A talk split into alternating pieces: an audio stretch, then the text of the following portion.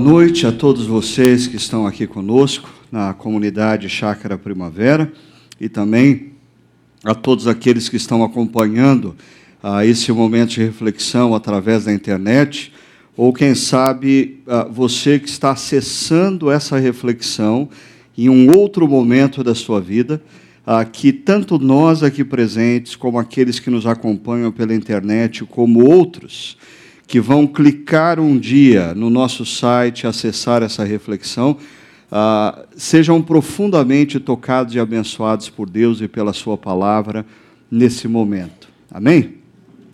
Ah, nós temos é, refletido aqui na nossa comunidade acerca dessa série, A Menina de Vermelho, uma analogia de nossa missão. É, no último final de semana, se você ah, estava aqui ou acompanhou a nossa reflexão, ah, a gente procurou é, esclarecer, elucidar para você o porquê essa menina de vermelho é uma analogia da nossa missão.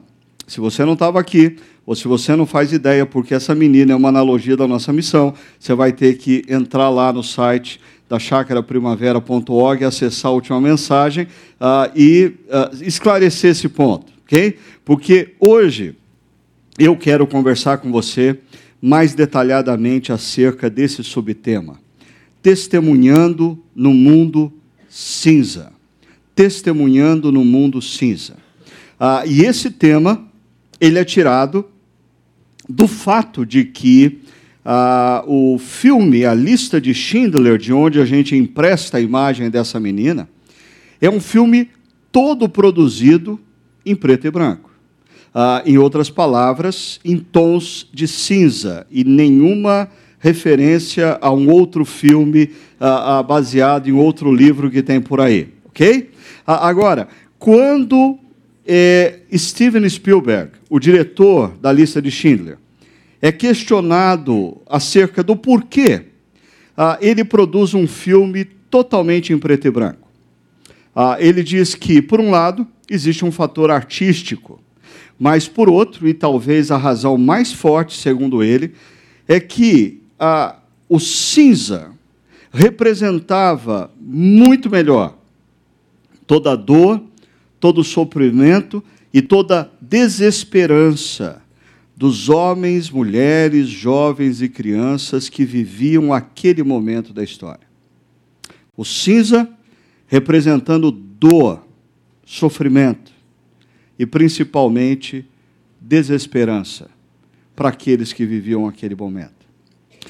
Mas quando nós pensamos nessa temática, nessa reflexão, uh, nós estávamos de olho também no fato de que, guardada as imensas proporções, a, a, a, dor e o sofrimento de homens e mulheres na Europa durante a Segunda Guerra Mundial uh, são incomparáveis. A nossa dor e o nosso sofrimento como brasileiros nesse momento histórico. No entanto, isso não muda o fato de que nós brasileiros, neste exato momento histórico, vivemos um tempo de dor, um tempo de sofrimento, e eu diria, o pior de tudo, um tempo de desesperança.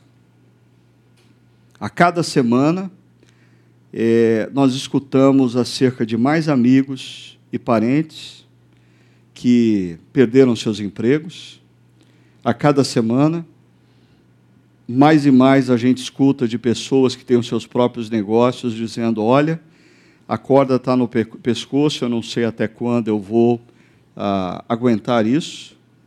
É claro, na mídia, ah, o governo vem em cena e diz: não, as coisas estão melhorando, a inflação está caindo. É claro que está caindo. A, a economia está numa, em, em, plena depressão. Em plena depressão. Ah, e, e, e isso, para as camadas mais baixas da população, ah, significa é, flertar novamente com a fome. Com a fome.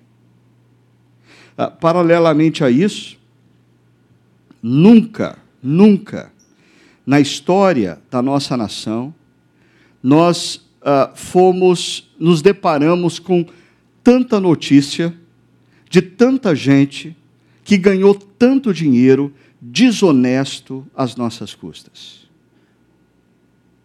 E, não, e, e, e sobram pouquíssimos, talvez ah, ah, olhando aqueles que ocupam cadeiras no poder executivo, no poder legislativo, ah, fique mais fácil a gente contar os poucos que talvez não se envolveram do que a grande maioria que roubou a nossa nação nos últimos anos.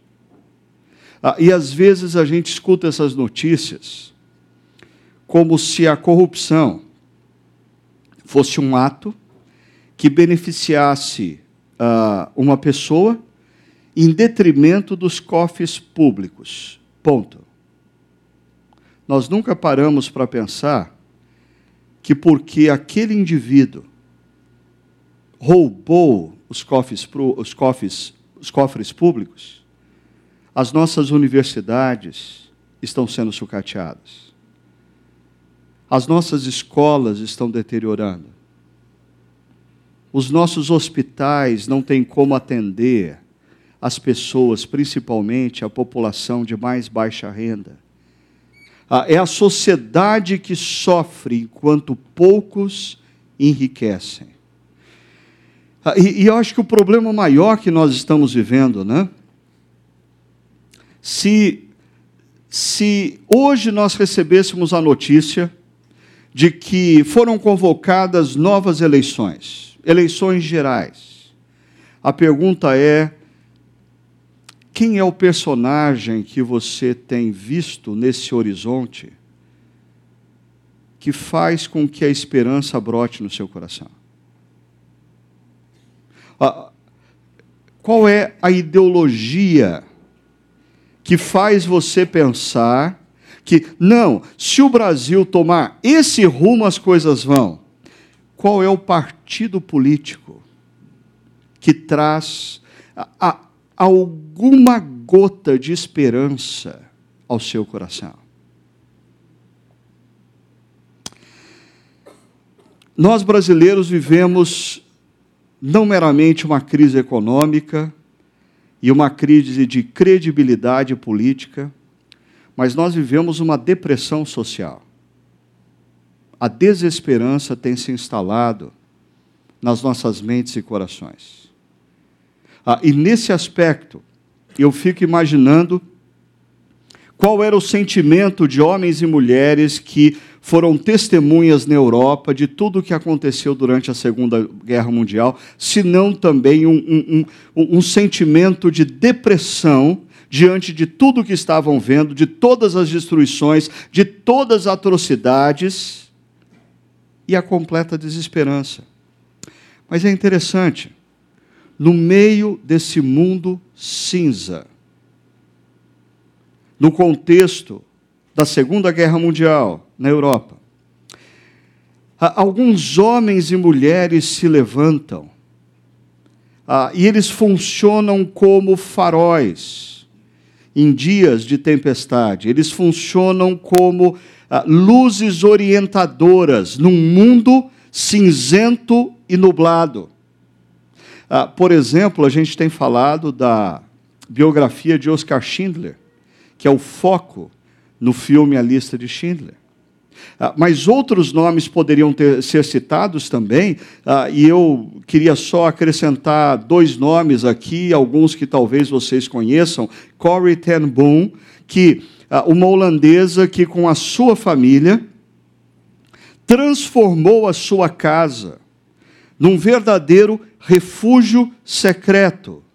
nome do livro em que ela conta a história, um verdadeiro refúgio secreto para famílias judias que estavam sendo procuradas pelos oficiais nazistas e seriam certamente mortas nos campos de concentração.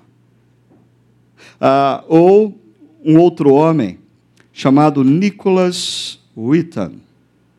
Eu não sei quantos conhecem a história desse homem, mas quando ele tinha 29 anos de idade, ele trabalhava com ações, era um jovem promissor, um jovem de futuro, um jovem com recursos financeiros, tanto que, ah, em dezembro de 1939, ele resolve passar as férias de final de ano nos Alpes suíços esquiando.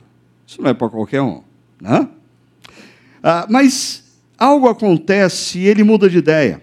Ele resolve ir com um amigo para Praga, antiga Tchecoslováquia. Ah, e ali ele resolve ajudar esse amigo num trabalho humanitário. O que acontece na vida de Nicholas Witten a partir desse momento passa ah, no desconhecimento total por 50 anos. Nem a esposa dele sabia o que ele havia feito durante o período da Segunda Guerra Mundial. Eu vou contar no final para vocês o que ele fez. Mas quando a gente olha para a esses homens e mulheres que fazem diferença quando o mundo se torna cinza. Eu me lembro dessa frase do filósofo grego Epicuro: os grandes navegadores devem sua reputação aos temporais e tempestades. Aí eu queria fazer uma paráfrase dessa afirmação de Epicuro. Ah, grandes biografias, grandes biografias devem a sua grandeza, há momentos em que o mundo se torna cinza. No momento em que o mundo se torna cinza, no momento em que a desesperança reina na mente e no coração das pessoas, no momento em que elas olham ao redor e não veem nada que dê esperança à vida delas, via de regra, são nesses momentos que se destacam homens e mulheres que se levantam por uma causa e geram impacto na vida de outros, funcionando como luzeiros no meio de uma noite escura. O apóstolo Paulo, na carta escrita aos Filipenses, nós conversamos sobre isso no último final de semana ah, ele apresenta o que aconteceu com Jesus como um modelo. Ah, e perceba como o caminho de Jesus se torna ah, o, o, o caminho trilhado por todo aquele que, no mundo cinza, faz diferença.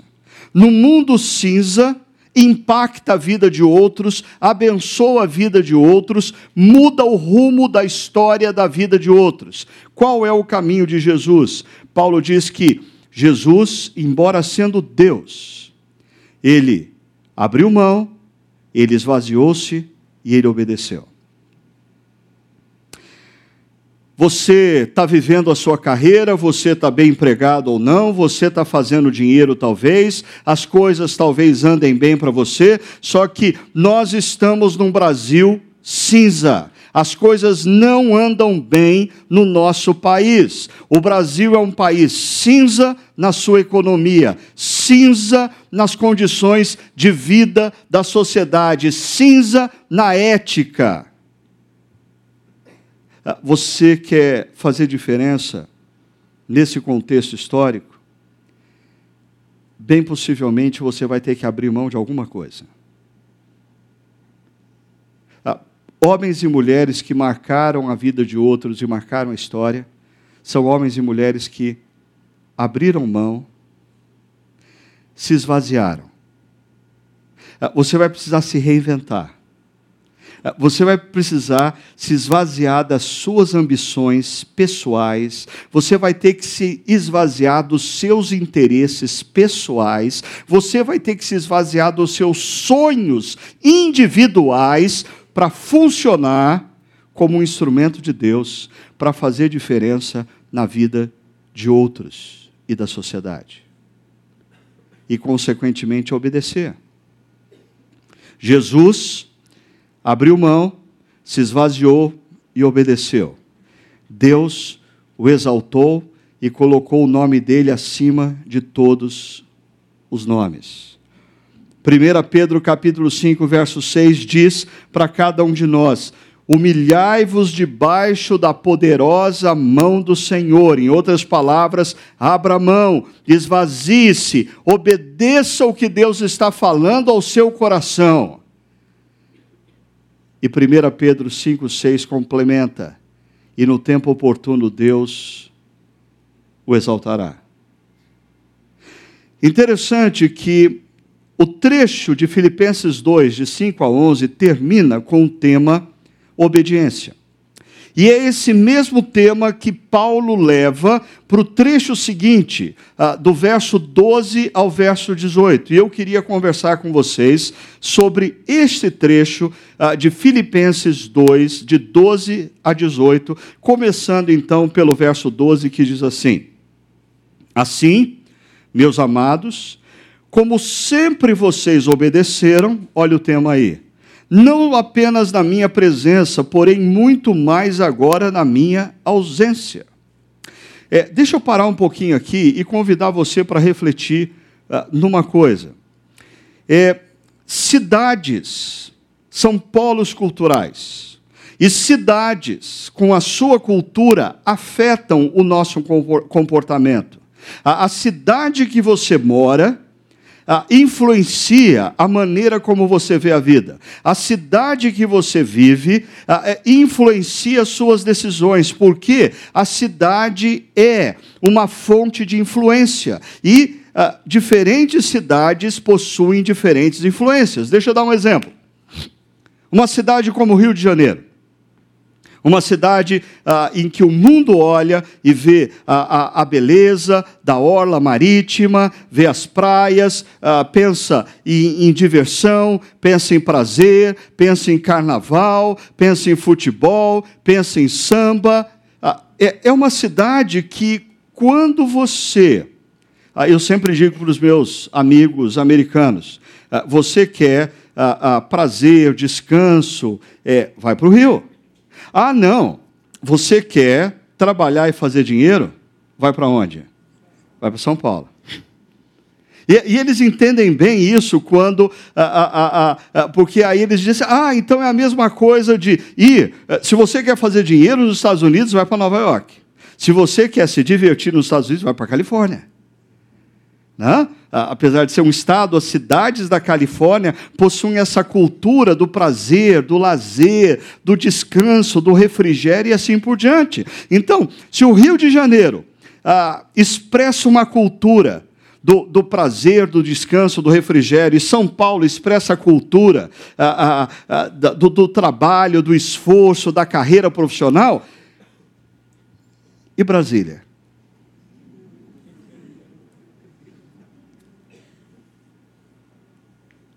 A cidade de Filipos era uma cidade localizada na Macedônia.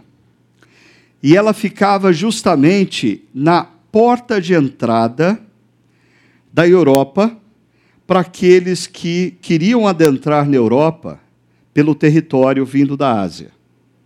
Ah, não tinha, não tem outro caminho ah, para você chegar na Europa ah, por terra, vindo da Ásia, a não ser passando pela antiga região da Macedônia, onde ficava Filipos. Por essa razão, aquela região era altamente estratégica. Batalhas épicas aconteceram naquela região. Por exemplo, o confronto de Marco Aurélio e Cleópatra contra o Império Romano se dá naquela região. Ah, e percebendo a região estratégica que era Macedônia e Filipos, logo o Império Romano ah, instala em Filipos uma das suas maiores bases militares ah, fora da, da região de Roma. Por quê? Porque a, a, ali era necessário se ter homens sempre preparados para batalhas estratégicas. Agora, a cidade de Filipos, então, ela se desenvolve em torno da cultura militar. Quem vivia em Filipos, bem possivelmente, ou era militar, ou tinha um pai militar, ou era casado com um militar, ah, ou tinha um tio militar, ou tinha um avô militar. Ah, era impossível, possivelmente, você viver em Filipos e não ter vínculos com a cultura militar. Ah, e uma das características positivas que a cultura militar traz ao indivíduo e, consequentemente, àqueles que se relacionam com ele e à sociedade é a obediência. Ah, então perceba que quando Paulo fala para os cristãos, para os discípulos de Cristo da cidade de Filipos, ele fala uma coisa que normalmente ele não fala, por exemplo, para os cristãos de Corinto. Olha o que ele diz: Como sempre vocês obedeceram, não apenas na minha presença, porém muito mais agora na minha ausência. Existia um, um, uma característica cultural, da cultura da cidade, que contribuía para a caminhada daqueles homens e mulheres com Jesus. Ah, quais são as características e as forças da nossa cultura brasileira que contribuem para que nós sejamos discípulos de Jesus. Ah, mas tem outro lado da história também. Quais são as características da nossa cultura que sabotam a nossa caminhada com Jesus? Ah, nós não vivemos a parte da cultura, nós estamos inseridos numa cultura. E essa cultura, ora, ah, nos, nos favorece na caminhada como discípulos de Cristo, ora, essa cultura nos sabota nessa caminhada. Ah, mas Paulo, como conhecedor e estudioso da cultura, ah, sabendo da influência militar na cultura de Filipos, ele faz uso de uma ordem. Ah, eu queria falar hoje para vocês basicamente sobre três coisas: uma ordem, um recurso e um propósito. Uma ordem, um recurso e um propósito. A ordem que o apóstolo Paulo dá, nós encontramos aqui no final do verso 12. Ponham em ação a salvação. Ponham em ação a salvação. O verbo grego traduzido aqui por pôr em ação ah, é um verbo complicado de se falar. Catergazomai. Catergazomai. Ah, mas é um verbo que tem um significado muito interessante, por isso eu queria destacar isso para vocês. Olha só. Uh, um primeiro sentido esclarecedor desse verbo: tornar concreto e visível o que ainda é mera potencialidade. Deixa eu dar um exemplo. Uh, ouro, uma mina de ouro. Quando você pensa em ouro, ouro é um minério valioso, um minério uh, que, que, que gera prosperidade em quem o tem. No entanto, enquanto o ouro está no subsolo, ele não vale de nada, ele é mera potencialidade. O ouro só se transforma em algo de valor quando alguém constrói uma mina e o retira do subsolo e o coloca nas relações humanas, nas relações de compra e venda. O que era uma potencialidade do subsolo se torna então um valor que faz com que pessoas atribuam é, e, e troquem dinheiros e façam até guerras por causa daquela, daquele minério, o ouro. Ah, um outro exemplo, ou melhor, um outro sentido, e eu dou um exemplo executar um plano aprovado e com recursos necessários. Você trabalha numa empresa. E aí você apresenta para a diretoria um plano. A, diretoria faz algumas observações, você faz algumas, algumas correções e apresenta novamente o plano. E aí te chamam e dizem assim: olha, uh, você, o seu plano está aprovado aprovado. E mais, os recursos humanos e financeiros necessários para o seu plano também já estão aprovados. Agora, o que você tem que fazer é catergazomai executar o plano. Transformar um plano que é uma potencialidade numa verdade histórica, transformar um plano que é uma potencialidade no papel, numa realidade que vai transformar relações e vidas. Então, quando se extrai o ouro ah, de uma mina, se usa o termo na antiguidade catergasomai.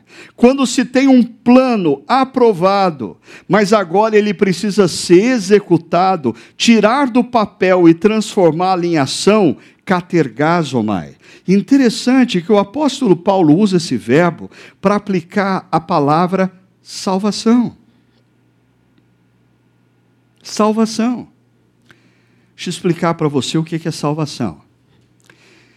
Salvação é uma realidade interior, uma realidade interior que ela é instalada na vida de um homem e de uma mulher quando, presta atenção, esse homem ou mulher, primeiro, compreende quem é Jesus. Segundo, compreende o que ele fez naquela cruz. Quando este homem ou esta mulher compreendem quem é Jesus e crê que ele é de fato quem ele disse ser, quando esse homem ou mulher compreendem o que aconteceu naquela cruz e creem que o que aconteceu naquela cruz foi totalmente suficiente para reconciliá-los com Deus Criador, este homem ou esta mulher, eles se rendem ao amor de Deus oferecido naquela cruz, eles abraçam o perdão de Deus que lhes é oferecido naquela cruz, e a palavra de Deus diz que nesse instante, quando se compreende, se crê, este homem ou essa mulher são selados com o Espírito Santo, a presença de Deus em suas vidas. E aí, esse selo se torna garantia em suas vidas de que eles continuam pisando na história, mas eles pertencem ao reino de Deus. Quando os olhos deles se fecharem para a história, se abrirão na eternidade para o reino de Deus.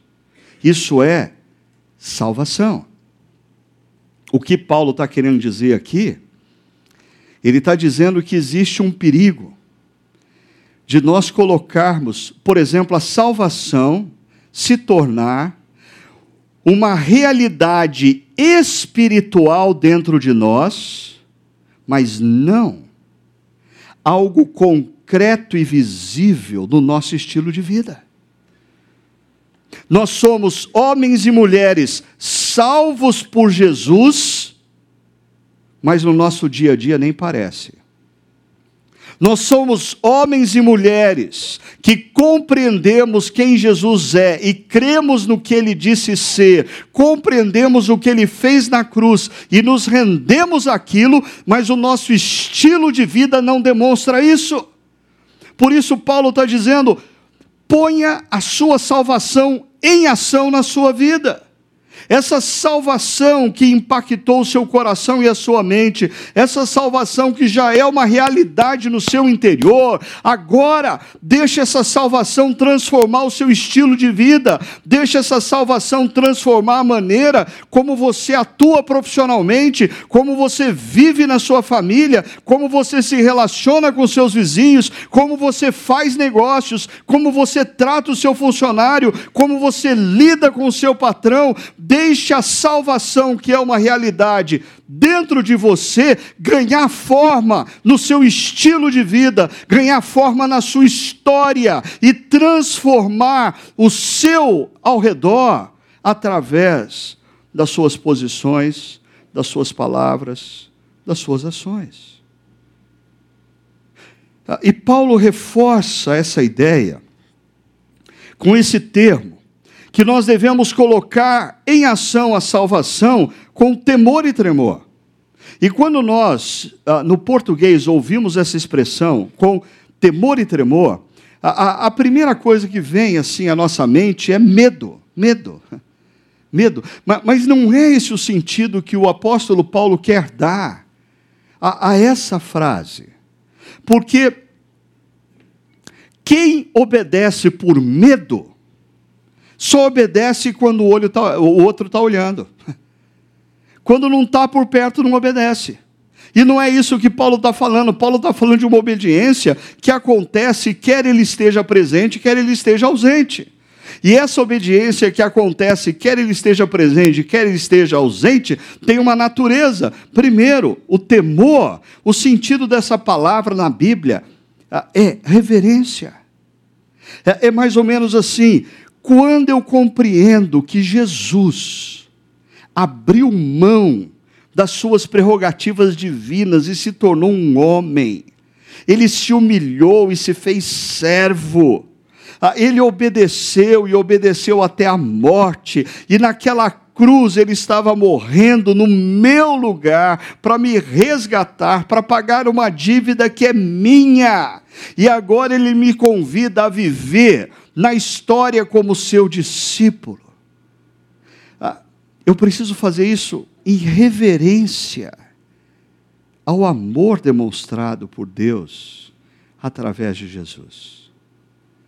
Ah, eu vou obedecer, não porque eu tenho medo, eu vou obedecer porque o que Deus fez por mim em Jesus e através de Jesus me constrange ah, e me gera reverência pelo amor que Deus demonstrou.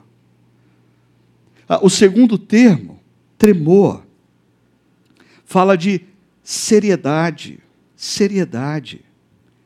Nós devemos desenvolver a salvação no nosso dia a dia, colocar a nossa salvação uma realidade interna, ah, de forma concreta e visível no nosso estilo de vida, com seriedade. Se você trabalha com uma equipe, e você talvez é o líder dessa equipe, e você pede para uma pessoa fazer algo, e essa pessoa é, volta para você depois de alguns dias e diz: Olha, sabe, é, eu não fiz ainda, eu sei que eu tinha que ter entregue semana passada, mas eu não fiz porque eu não entendi direito. Ok, você explica de novo para ele. Aí você dá um novo prazo ah, aí você vai cobrá-lo porque o prazo estourou. Ele diz assim: Ah, sabe o que, que é? Eu não fiz porque assim, ah, eu conversei com Fulano e ele teve uma ideia de quem sabe a gente poderia fazer de um outro jeito. E você diz para ele: Olha, desculpa, mas Fulano não tem nada a ver com isso. Eu pedi para você fazer isso dessa maneira, você tinha que ter me entregue na semana passada, não me entregou. Eu preciso desse trabalho concretizado. Ok? Ok, entendeu? Entendi. Ah, se passa mais uma semana e não vem o trabalho, e você chega para o sujeito, chama, fala: escuta, o que, que aconteceu? Ele diz: não, sabe o que, que é? É que assim, ah, ah, surgiu aí um, um, um, projeto fascinante, inclusive que eu queria compartilhar com você, e esse negócio tomou tanto conta do meu coração, da minha mente, do meu coração, que eu nem consegui me concentrar naquilo que você pediu para eu fazer. Você vai virar para esse cara e falar assim: meu amigo, você não está me levando a sério. Você não está me levando a sério. Você não está levando a sério a incumbência que você recebeu. Você não está levando a sério a tarefa que lhe foi designada. Você não está levando a sério a missão que lhe foi dada. Ah, é essa a ideia quando ah, o apóstolo Paulo diz: ponham a salvação de vocês em ação na vida, no seu estilo de vida, nas suas relações profissionais, na sua forma de conceber o mundo, na sua maneira de tomar decisões com relação ao dinheiro, com relação ao tempo, com relação aos seus esforços. Ah, ponham a salvação em ação com reverência à pessoa de Deus e seriedade. Leve Deus a sério porque essa é uma missão que foi dada por Deus a você. Mas aí nós vamos então para o verso 13 que diz: Pois é Deus quem efetua em vocês tanto querer quanto realizar, de acordo com a boa vontade dEle. Façam tudo sem queixas nem discussões. Ah, e se no primeiro verso nós tínhamos a ordem, aqui nós temos o recurso. Uma ordem, ponham a salvação em ação. O recurso é Deus quem efetua em vocês tanto o querer quanto o realizar. E esse verbo, que é traduzido por efetua, é um verbo mais conhecido de todos nós. É o verbo energel, energel, de onde vem a nossa palavra em português energia. Energia. Ah, o que o texto então está dizendo, Paulo está afirmando que é Deus quem energiza todos nós quanto ao querer e o realizar. É Deus quem dá forças ao nosso querer e ao nosso realizar. É Deus quem nos capacita para querer e realizar. É Deus quem potencializa o nosso querer e o nosso realizar. Agora, ah, esse, ver, esse verso, eu confesso, já, já me gerou muitas vezes confusão. Porque se eu pego esse verso isolado, a, a sensação que eu tenho é mais ou menos assim. Vamos supor. Você diz assim para mim, pastor, negócio é o seguinte, uh, eu estou querendo largar da minha esposa ou do meu marido. Em outras palavras, pastor, eu não estou afim de continuar casado. Aí eu digo para você assim, uh, mas não importa o que você está afim, Deus diz que você não deve fazer isso, e Deus está dizendo que, na palavra dele, que através desse momento que você está vivendo, Ele quer fazer de você uma pessoa que vai aprender a amar e vai amadurecer. Mas você diz, pastor, mas tem aquele texto lá que Paulo fala que é, que é Deus quem efetua em nós o querer. Então, assim, Deus não está colocando em mim o querer continuar o casamento. Deus não está colocando assim em mim o desejo de continuar casada. Se Deus quisesse isso, Ele teria mudado o meu desejo. Ah, em outras palavras, você está querendo dizer que o culpado é Deus.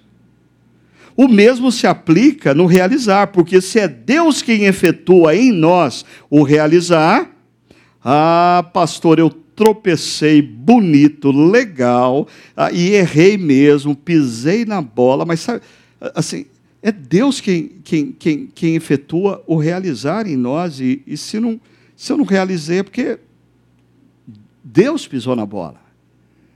Era Ele quem deveria ter me conduzido a realizar, e eu não realizei. A dizer não para aquela a, a proposta, e eu, eu não tive vontade de dizer não e eu não consegui dizer não. E, e, o texto diz que é Deus quem faz isso. Ah, ok. Mais uma vez, o grande equívoco de se olhar texto fora de contexto. Né? Então, dá uma olhada onde esse texto se encontra. Verso 13. Pois é Deus quem efetua em vocês tanto querer quanto realizar Perceba a frase imediatamente anterior a esse verso. É a frase: ponham em ação a salvação de vocês. Imperativo. Perceba agora a frase imediatamente posterior a esse verso. Façam tudo sem queixas nem discussões também o imperativo. Então nós temos o imperativo, a frase e o imperativo. O imperativo diz: você tem que fazer. Ah, você tem que fazer. Põe a sua salvação em ação. Você tem que fazer. Fa viva a vida sem murmurar. Viva a vida sem ficar discutindo à toa. A grande questão é de onde vai me vir o poder para conseguir executar isso. Aí você vai para o centro. É Deus quem vai te capacitar para fazer. Ah, mas aqui a gente tem ah, uma, um, um, uma tensão ah, presente em muitos textos da Bíblia. Deus mandou, mas você vai conseguir obedecer porque Ele vai te capacitar. Ah, e aqui existe um perigo na caminhada cristã. Se você se concentra em apenas um desses aspectos, você gera distorções. Por exemplo, esse aspecto aqui é Deus mandou, ok? Então você começa a se concentrar nisso. Deus mandou eu fazer, Deus mandou eu fazer, eu tenho que fazer porque Deus mandou, eu tenho que cumprir porque Deus mandou. Sabe o que vai acontecer com você? Você vai ficar doente, você vai ficar legalista, você vai ficar ranziza, você vai ficar crica, você não vai conseguir fazer o que Deus mandou, você vai adoecer, vai ficar doidinho e vai sair por aí apontando o dedo para todo mundo, dizendo: Deus também mandou você, você, você, você, você. Adoeceu. Por quê? Porque se concentrou só nesse aspecto. Agora tem outro lado. Tem o lado daquele que diz assim: não é Deus quem faz a obra. E aí liberou geral. Porque eu faço o que eu sinto no coração. Ah, porque é Deus quem me dá, ah, ah, que efetua em mim o querer e o realizar. Então, eu faço o que eu. Eu, eu não estou sentindo. Eu estou sentindo paz fazendo o que Deus não mandou. E aí você vai adoecer você vai viver um cristianismo disfuncional. Mas o que Paulo nos apresenta é que existe sim uma constante tensão entre a responsabilidade humana na caminhada como discípulo e a capacitação de Deus para a nossa caminhada. Mas o fato é, nós devemos olhar as ordens de Deus e nos exercitar para cumpri-las. Enquanto nós nos dispomos a cumprir as ordens de Deus, enquanto nós lutamos e nos esforçamos para cumprir a vontade de Deus, é Deus quem nos capacita, nos energiza, nos potencializa para o querer e para o realizar. Talvez isso fique mais claro com outro texto do apóstolo Paulo no capítulo 1 de Colossenses, verso 28 e 29, ele diz assim: Olha só, nós o proclamamos, ou proclamamos Cristo, advertindo e ensinando a cada um com, a, com toda a sabedoria, para que apresentemos todo homem perfeito em Cristo. Olha só o projeto facinho do apóstolo Paulo: apresentar todo homem perfeito em Cristo. Só isso ele quer ele entendeu que a missão dele é apresentar todo homem perfeito em Cristo. E aí o que ele vai fazer? Para isso eu me esforço. É responsabilidade. Ele vai se dedicar àquilo, ele vai procurar fazer o melhor, ele vai procurar uh, sincronizar a mente e o coração dele à ordem dada por Deus. Agora perceba as duas frases seguintes: lutando conforme a sua força, que atua poderosamente em mim. Ele reconhece que ele precisa se dedicar e se esforçar.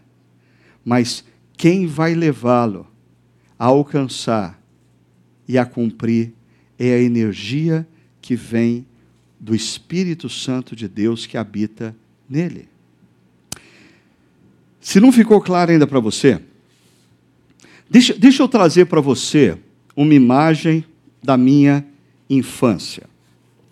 Ah, eu não sei quantos aqui sabem, mas eu passei a minha infância, adolescência e juventude na cidade de São Paulo. Eu morava ali no bairro do Sumaré.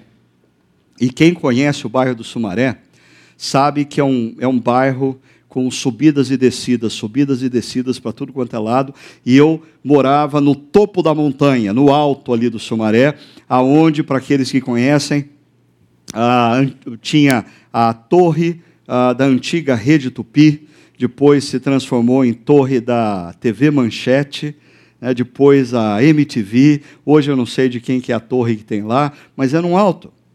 E, e a minha família morava num, num prédio é, de quatro, cinco andares, ah, que ficava assim, bem, bem na encosta ah, de um morro. E, e, do alto daquele morro era uma rua sem saída. E, e do alto daquele morro a gente podia contemplar é, é, boa parte da zona oeste de São Paulo. A gente olhava assim e, e, via boa parte da zona oeste lá no fundo o cenário do Pico do Jaraguá e as montanhas ali. Ah, e daquele morro acontecia algo fascinante todas as férias de julho. Férias de julho era momento da gente empinar pipa. Até hoje eu não sei se existe uma razão científica para a gente empinar pipa em julho.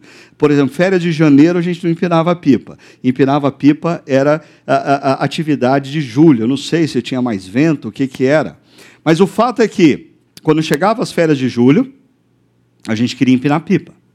Então, o que, que era minha responsabilidade? Ok? Se eu queria empinar pipa, eu, Ricardo, tinha que ir até o bazar do seu Caetano e comprar algumas folhas de papel de seda, e comprar algumas varetas, e comprar a linha número zero. ok? aqueles que cresceram é, brincando só com PlayStation não sabe disso, mas se um dia você tiver que fazer uma pipa para o seu filho, é linha número zero ok?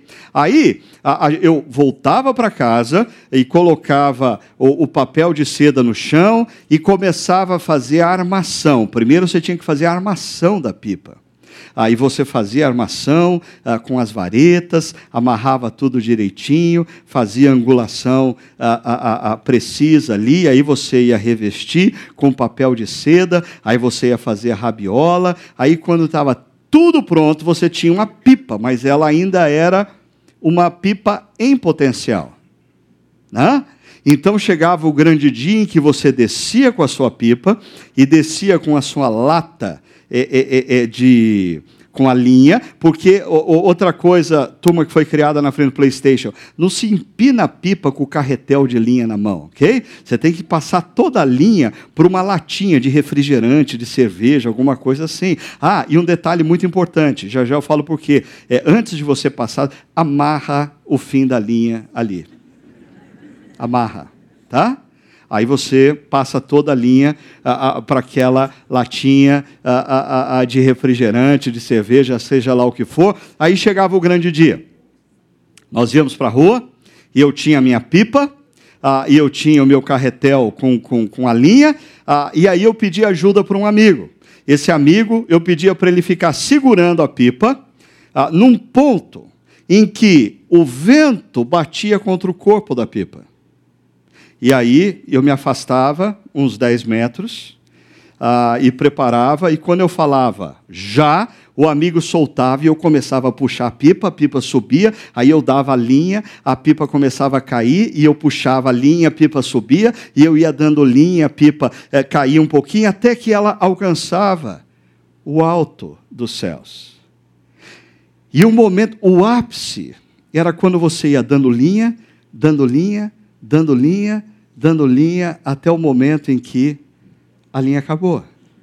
E a importância de você amarrar a linha na latinha, senão acabou a pipa também. Ela vai embora. Mas quando você tinha nas suas mãos a latinha, com a linha amarrada, e você levantava para os amigos mostrando que a linha tinha acabado, era o momento de você batizar a sua pipa. Era, ah, teve gente que lacrimejou o olho agora, hein? Ei, bons tempos, né? Lacrimejou o olho. Agora, perceba, a pipa, ela não tinha poder para alcançar os céus. O que faz a pipa subir é o vento. Mas se não tiver pipa, só tiver vento, a pipa não sobe. Para mim, essa é uma analogia quase perfeita para a gente entender como funciona a nossa caminhada cristã. Por um lado, nós temos a responsabilidade de nos preparar ah, para que a nossa salvação entre em ação nas nossas histórias. Nós, nós precisamos nos dispor, nós precisamos nos expor ao vento, nós precisamos uh, querer alcançar os céus com o vento, mas o, o, o vento que nos leva a alcançar esse propósito. Por um lado, a nossa responsabilidade. Ponha a salvação em ação mas por outro lado, o poder de Deus. É Deus quem vai operar em você a todo momento e influenciar o teu querer e o teu realizar. Mas eu preciso me dispor. E aí o vento sopra. E aí as coisas acontecem. Ah, deixa eu ir para o terceiro e último ponto. Ah, quando o apóstolo Paulo chega no verso 15 e diz: Para que venham a tornar-se puros e irrepreensíveis, filhos de Deus inculpáveis, no meio de uma geração corrompida e depravada, na qual vocês brilham como estrelas no universo. Nós falamos sobre uma ordem. Ponha em ação a sua salvação. Ah, um recurso, o energel, a energia que vem de Deus. E agora, um propósito.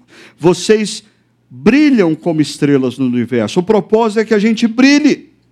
O propósito é que a gente funcione na sociedade em que nós nos encontramos, nesse mundo cinza, como luz. Ah, você que é músico, você que é médico, você que é advogado, você que é professor, você que é empresário, seja qual for o seu campo de atuação profissional, quando você diz, sim, Deus, eu vou colocar essa realidade interior, essa convicção que eu tenho em ação na minha vida, para que isso mude o meu estilo, mude os meus valores, mude as minhas decisões, você brilha, você ilumina num mundo cinza, num mundo nublado, num mundo obscuro. E aqui, a, a gente tem que tomar bastante cuidado com os adjetivos que Paulo usa aqui. Porque ele diz: venham a tornar-se, olha só, puros, irrepreensíveis, inculpáveis. O adjetivo, o adjetivo aqui, puros, se refere via de regra, nas Escrituras, a, a, a, moral sexual, a como uma pessoa lida com a sua sexualidade. Tem duas formas de você lidar com a sexualidade. Você lidar como a cultura diz que você deve lidar, você fazer uso da sua sexualidade conforme a cultura diz que você deve fazer, ou você usar a sua sexualidade como Deus deseja que você use, a partir dos princípios e valores de Deus. E as duas coisas são bem diferentes, acredite. A palavra irrepreensível, ela já está associada aos relacionamentos sociais, a maneira como você se relaciona com as pessoas e, consequentemente, a maneira como você negocia, a maneira como você contrata, a maneira como você manda embora. E Paulo diz: nos seus relacionamentos você deve ser irrepreensível, você deve ser puro na sua sexualidade. Ah, você deve viver a sua sexualidade a partir dos valores e princípios de Deus. Ah, e você deve viver os seus relacionamentos de maneira irrepreensível. E se você fizer as duas coisas, você vai ser o terceiro adjetivo, inculpável. Não vai existir culpa sobre você. Sabe qual é o problema?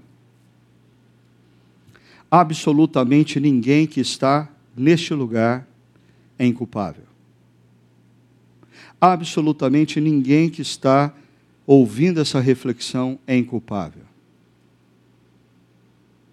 Nenhum de nós, ao longo da vida, conseguiu ser puro na maneira como concebe e vive a sexualidade. Nenhum de nós, ao longo da vida, conseguiu ser irrepreensível na forma como se relaciona com as pessoas, como faz negócios, e assim por diante.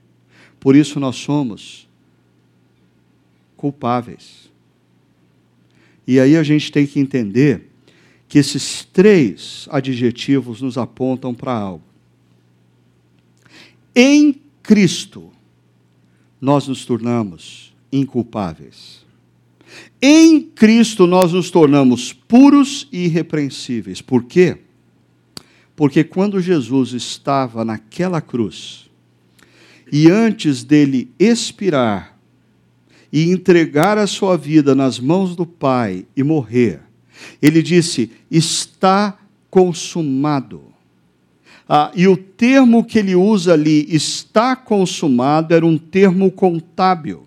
Um termo contábil usado quando uma pessoa ah, se aproximava do seu credor apresentava a promissória que tinha o valor da sua dívida e pagava a dívida, e o credor carimbava naquela promissória algo que tinha como escrito: está consumado, foi pago. Eu e você, nenhum de nós aqui, conseguiu viver esse projeto individualmente. Se Deus puxar minha ficha, uh, pedir para o anjo trazer a pasta lá do Ricardo Agreste, abrir a pasta, ele vai encontrar logo de cara, uh, assim, um resumo da minha história. E no resumo da minha história está escrito que eu não fui puro, eu não fui irrepreensível e eu sou culpado. Uh, mas tem um carimbo. Na minha ficha tem um carimbo. Um carimbo com o sangue de Jesus. Escrito: já foi pago. Eu sou inculpável, não por causa do meu mérito, mas pelo que Jesus Cristo fez naquela cruz. Se você não entendeu isso ainda, talvez hoje seja o dia de você dizer: puxa vida, eu nunca tinha entendido, mas Jesus, eu te recebo como meu Salvador, aquele que morreu no meu lugar naquela cruz. Mas quando você pega a carta de Paulo aos Efésios, capítulo 2, Paulo nos, nos apresenta uma outra dimensão da coisa. Ah, não existe dúvida alguma que nós fomos feitos puros, irrepreensíveis e inculpáveis em Cristo. Mas daí Paulo diz: agora nós devemos viver como discípulos de Jesus, no mundo cinza, nós devemos viver, preste atenção, na maior intensidade densidade possível, a pureza, a irrepreensão, para que nós sejamos inculpáveis no mundo de uma geração cinza. Para que nós funcionemos como luz, como referencial, para que as pessoas que estão imersas nesse mundo cinza possam olhar para a sua vida e perceber esperança, que as suas ações gerem nelas esperança, que as suas atitudes e decisões façam com que elas enxerguem que apesar de tudo estar cinza, existe um Deus atuando na história, um Deus que as ama, e por isso você está sendo usado por esse Deus para dar referência através das suas posições, das suas atitudes e das suas ações nesse mundo cinza. É isso que Paulo está querendo dizer quando ele diz que no meio de uma geração corrompida e depravada, ah, e deixa eu mostrar para você como Paulo é cirúrgico no uso das palavras aqui. Geração corrompida. A geração corrompida, o sentido por detrás dessa expressão é uma geração que transformou os relacionamentos em algo desonesto, em algo injusto, que vai deteriorando a dignidade um do outro, corrupção ah, tem a ver, é, é o contrário de ser irrepreensível. Segunda palavra, geração depravada. Geração depravada, o sentido do ser depravado aqui é ah, se entregar por completo aos desejos de uma sexualidade fora do padrão de Deus. Tem a ver com o contraste de ser puro. Então, você já parou para perceber que na história, todos os grandes impérios e, consequentemente, nações que caíram, algo que sinalizou esses impérios e nações antes da queda é a depravação e a corrupção. A depravação e a corrupção. Paulo está ordenando aos discípulos de Cristo de Filipos. E o Espírito Santo de Deus está ordenando para os discípulos de Cristo que estão aqui presentes, a num mundo cinza, colocarmos em ação a salvação que nós recebemos, com a força que Deus nos dá, para que onde quer que nós estejamos, nós venhamos a brilhar. Um último detalhe sobre o brilhar. Paulo fala de, de brilham como estrelas no universo. Hoje, nós sabemos que as estrelas não têm brilho próprio. A luz das estrelas é reflexo de uma outra luz. Por exemplo, no sistema solar, é reflexo do Sol. Assim também a luz que brilha através de nós em qualquer canto da sociedade que nós nos encontremos, quando a gente resolve deixar de ter uma salvação etérea, espiritual, mas ter uma salvação concreta, visível no estilo de vida e ser regido pela força que vem do Espírito Santo de Deus, a luz que se propaga em nós, na verdade, é um reflexo da luz de Cristo. Assim, Deixa eu convidar você para refletir nesse instante e praticar nos próximos dias. Mas antes de eu colocar duas perguntas, eu queria colocar para você e contar para você quem foi Nicholas Winton. Como eu disse, quando ele tinha 29 anos de idade, ao invés de ir para os Alpes suíços, ele foi para Praga e ali aconteceram algumas coisas. E a partir disso, ele fez algo que durante 50 anos ninguém ficou sabendo, nem a esposa dele. Mas aí veio à tona. Ah, deixa eu mostrar para você um, um trecho é, de uma reportagem ah, que a Rede Globo fez sobre esse homem. E aí a gente encerra assim que terminar o vídeo. A história de Nicholas Winton é feita de lances incríveis. Discreto, ele jamais quis ser visto como herói. Preferiu guardar em segredo o bem que fez. Não disse nem à mulher que tinha salvado a vida de tantas crianças. Ao arrumar o sótão de casa, ela descobriu por acaso um velho álbum coberto de poeira. Lá estavam fotos de crianças, cartas, telegramas e uma lista com nomes e datas. Quando procurou saber, a mulher de Winton descobriu que aquelas eram crianças que tinham sido salvas por ele. O que teria acontecido com elas? Quando tinha apenas 29 anos, Winton viajou para a Tchecoslováquia em companhia de um amigo nas férias de fim de ano. Lá ficou impressionado com o clima de medo. A Tchecoslováquia já estava sob o domínio da Alemanha nazista. Winton teve uma ideia: tentar mandar para fora da Tchecoslováquia crianças de famílias perseguidas. Começou a escrever por conta própria para vários países pedindo ajuda organizou uma primeira lista de nomes. Somente a Inglaterra e a Suécia aceitaram receber aquelas crianças. Winton organizou a viagem. Era uma decisão difícil. Para escapar do horror nazista, as crianças teriam de ser mandadas para longe dos pais.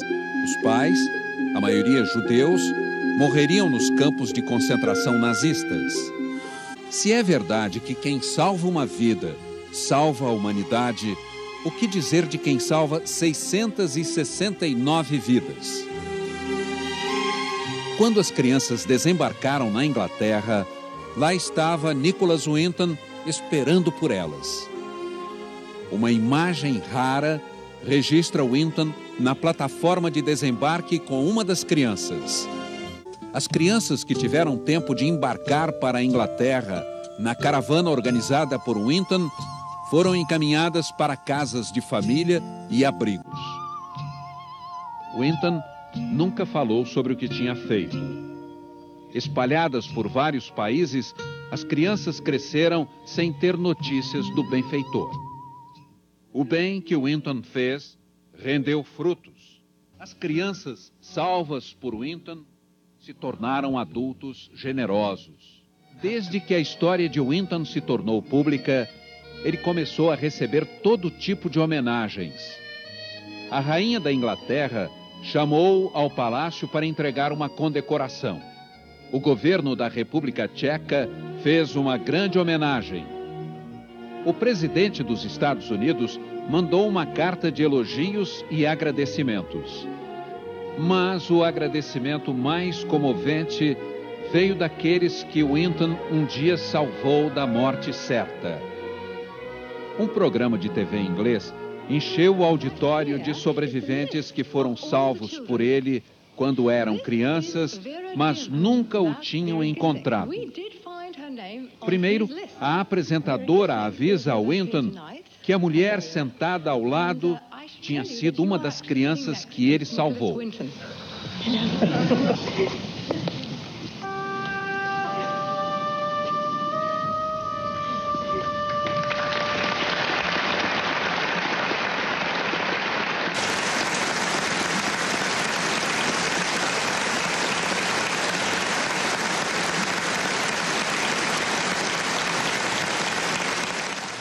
A apresentadora pede: quem na plateia teve a vida salva por Nicholas Winton, fique de pé, por favor.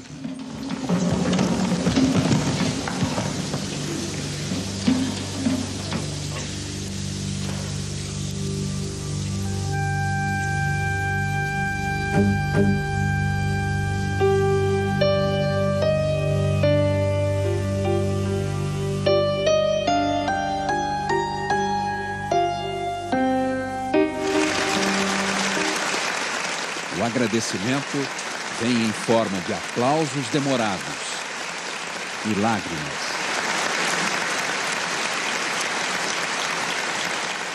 Tanto tempo depois, só havia uma palavra a dizer a ele: Obrigado.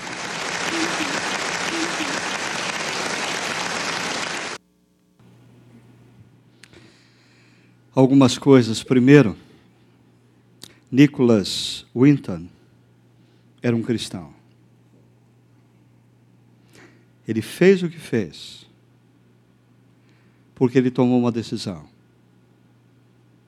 A salvação ia deixar de ser uma realidade meramente espiritual e etérea, ia transformar a maneira como ele vivia.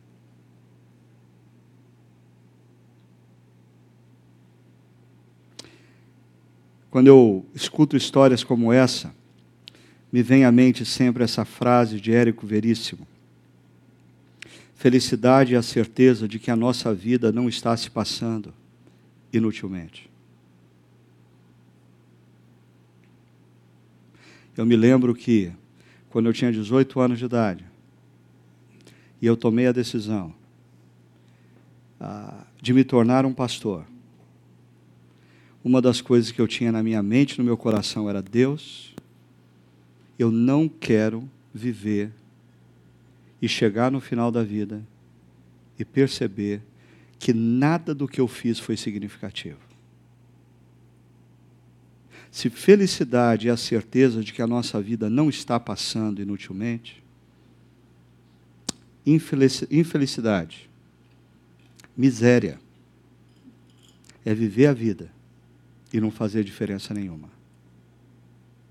É viver uma vida inteira e não deixar nenhuma marca na história.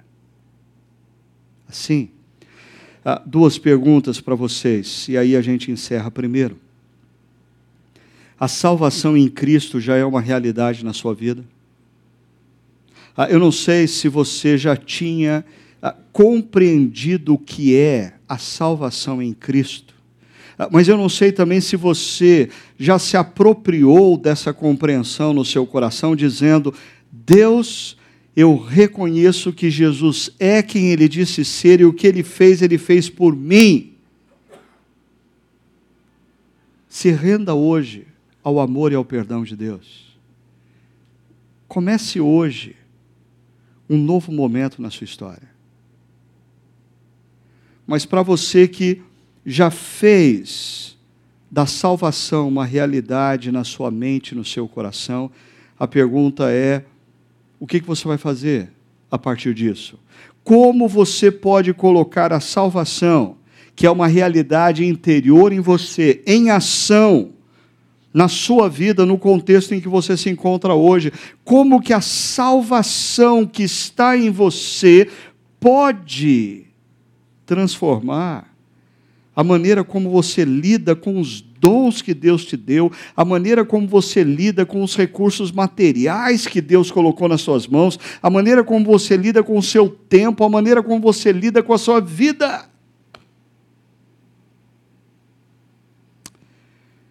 Quando o mundo se torna cinza, parece ser um momento em que Deus convoca homens e mulheres como Nicholas Winton para fazer coisas que mudam a história das outras. Quem sabe Deus esteja fazendo outra vez isso nessa noite. Vamos fechar os nossos olhos. Vamos orar ao nosso Deus. Pai querido, nós queremos te dar graças,